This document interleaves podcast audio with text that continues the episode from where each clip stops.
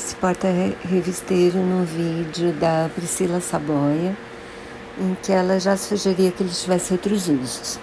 Então, na minha casa, ele serve como porta-documento, como porta-sapato, um para cada parte de sapato. Na verdade, eu tenho alguns juntos para colocar os sapatos que vêm da rua depois da pandemia e tem um extra para minha ajudante.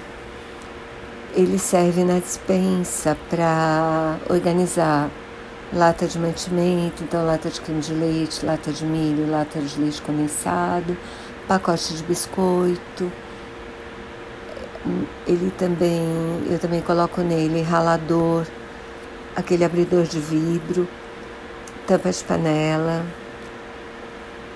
E aí na sala e nos quartos eu também uso para colocar para esconder as extensões em que eu coloco os carregadores de celular, iPad, caixa de som, etc. Funciona super bem, é de super boa qualidade, ele esconde bem os fios se vocês comprarem que não seja trans... o preto, por exemplo, mesmo transparente, é o que eu tenho em casa. Eu adoro. Então vou deixar o link para vocês comprarem na Americanas mas também tem na Calunga. Super recomendo.